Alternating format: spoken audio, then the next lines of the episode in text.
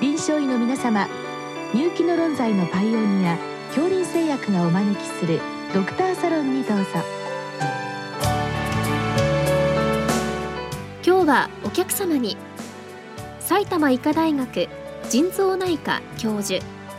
岡田博和さんをお招きしております。サロンドクターは防衛医科大学校教授池脇勝則さんです。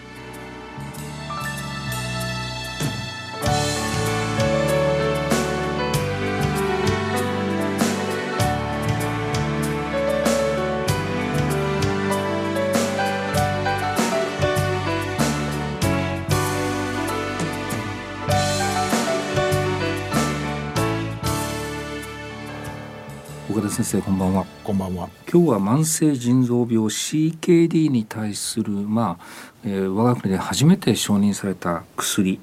えー、SGLT2 阻害薬に関しての質問いただきました確かに私もあの、えー、ちょっとクレアチニンが張り始めた、まあ、CKD の患者さんこの腎機能どうしていったらいいんだろう何かいい薬がないのかなとずっと思ってまして、えー、それがようやく日本でも、えー、承認された薬が出たということで非常にあの驚くとともに、まあ、どうやって使っていったらいいんだろうと。まあ、あのお聞きの先生方も思いだと思いますまずはでも先生どうしてこの SGLT2 阻害薬がえ CKD の、まあ、治療薬として承認に至ったのかですね。その経緯をまず教えてください。はい。長らく、うん、CKD に対する治療薬としては RAK 阻害薬が中心となってきまして、まあ、そのエビデンスが出たのがまあ2000年代の最初。で SGLT2 阻害薬がまあ抗血糖効果薬という、まあ、糖尿病のお薬として、えー、利用可能になって、えー、20年ぶりに糖尿病性腎臓病に対する治療効果を持つ薬としてまず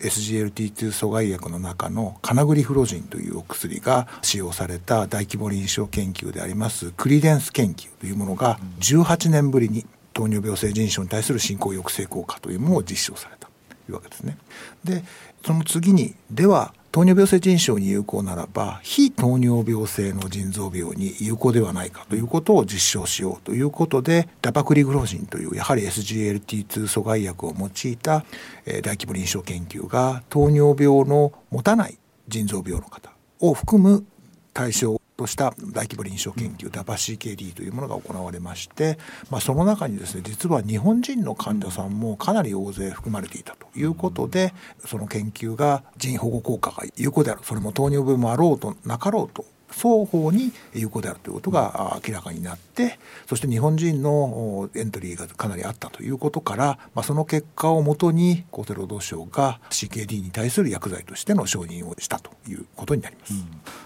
まあ、先生あの CKD に関しては確か日本だと1000万人超える1300万人ぐらいでしたか、えー、そういう中で、まあ、全ての患者さんではないにしても、えー、そういう方々の腎機能の、まあ、悪化を遅らせることによって多分厚生労働省としたらその透析患者を減らしたいっていうのがやっぱあるんでしょうか。はいあの2018年に、厚生労働省から腎疾患対策検討会報告書というこれからの10年の日本の CKD 対策の指針というのが出されておりまして、えー、10年後の2028年には現在の透析導入患者さんの1割減2万5千人の新規透析導入患者数を減らすという目標を掲げております。まあ、そのためには従来型の治療をしっかりとあのかかりつけの先生方に遵守していただくように、まあ、それを広めていくということと並行してやはり新しい CKD 薬というものを開発臨床導入して広げていくということも重要ですので、まあ、そのちょうど中盤に差し掛かったこの時期にそういったお薬が臨床応用できるようになったということはあの非常にこの厚生労働省の2028年に向けての対策において、えー、非常に追い風になったということです。ですねあの先ほど言われた先生これはあのラバグリフロジンの介入試験というのはこれまあ国際的な21カ国が参加して確かアジア系が3割ぐらい、はい、で日本人も数百人半。はい、で先生そういうまあ介入試験あのプラセボを使うとなるといろんなこう対象者のクライテリアえー、腎機能障害の程度ですとかあるいは高圧薬の有無ですとかもろもろあると思うんですけどもそのあたり先生どういう条件の方たちが組み入れられたんでしょうか、はい、まさしくですね20年前に ASARB 特に ARB ですねが糖尿病性腎臓病に対する有効性を実証した研究の際の ARB が載っていた群の治療ですから、この20年間に、えー、ずっと行われてきた糖尿病性腎症もしくは CKD に対する標準治療群をプラセボ群にして、うん、そこに SGLT2 阻害薬を上乗せすることによって、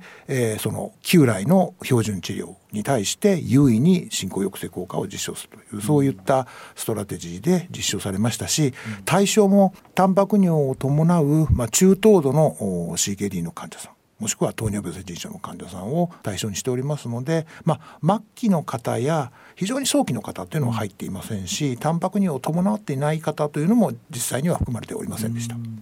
まあ、介入試験先生エンドポイントっていうのを決めて、まあ、腎臓にこう特化すると、まあ、腎機能の悪化ですとか透析の導入みたいなこうエンドポイントですけどもこの試験のエンドポイントというのはどうなんでしょうか？腎臓に特化しているわけでもないんですか、えっと、腎臓に特化したものをプライマリーエンドポイントに置いて、うん、まあ、透析導入それから腎子そしてクレアチニンの2倍化というものをハードエンドポイントにしてタバクリフロジンがそれを優位に抑えたということになります。従来の先生私もうろ覚えなんですけども、えー、エース阻害薬 ARB でそういったものを抑えるというのも確か1020%だったように記憶してますが確かこの試験は44%、はい、はい、20年前の,、あの ARB が糖尿病性腎症のハードエンドポイントを抑制するというのが大体20%から30%でした。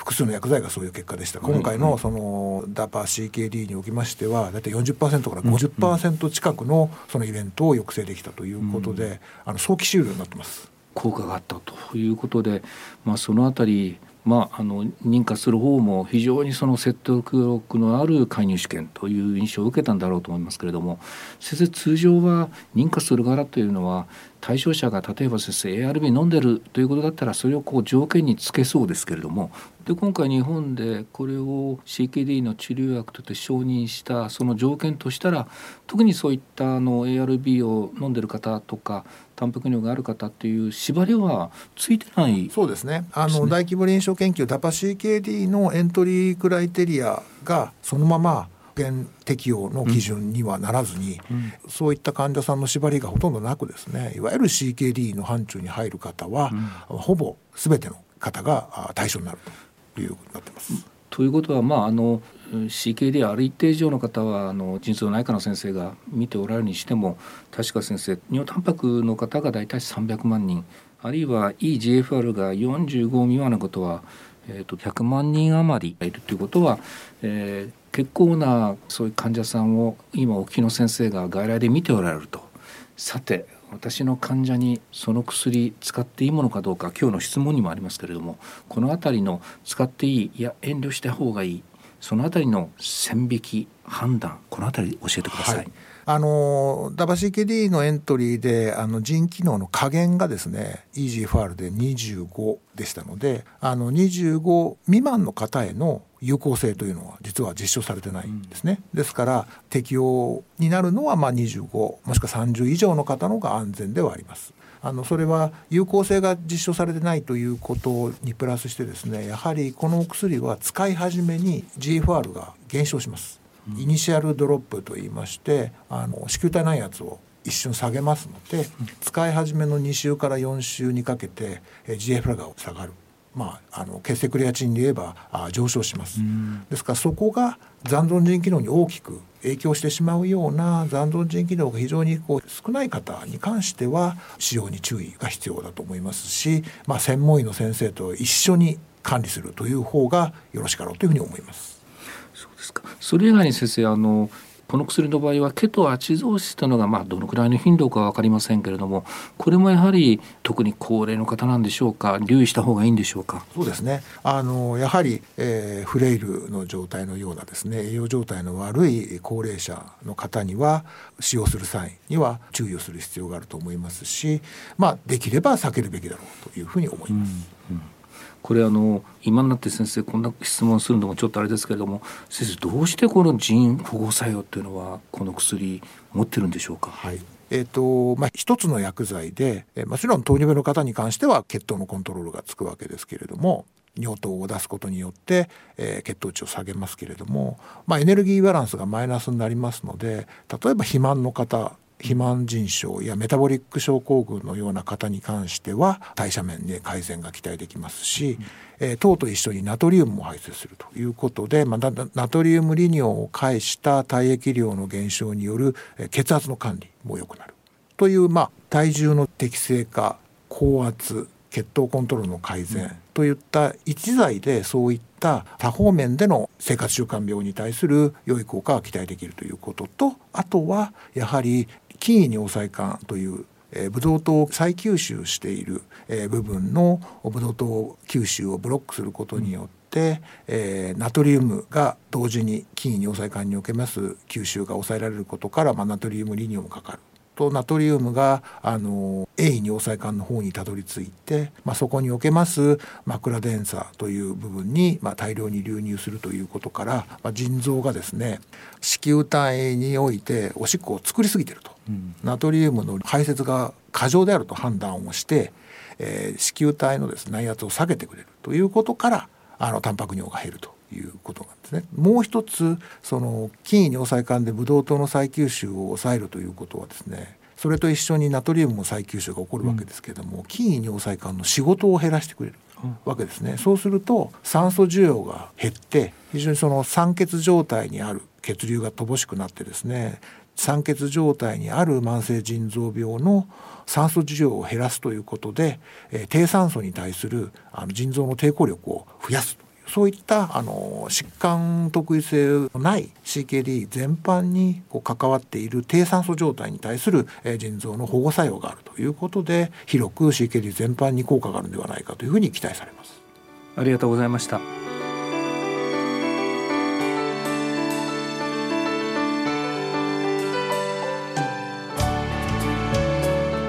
のお客様は埼玉医科大学腎臓内科教授岡田博和さん。サロンドクターは防衛医科大学校教授池脇勝則さんでした。それではこれで恐林製薬がお招きしましたドクターサロンを終わります。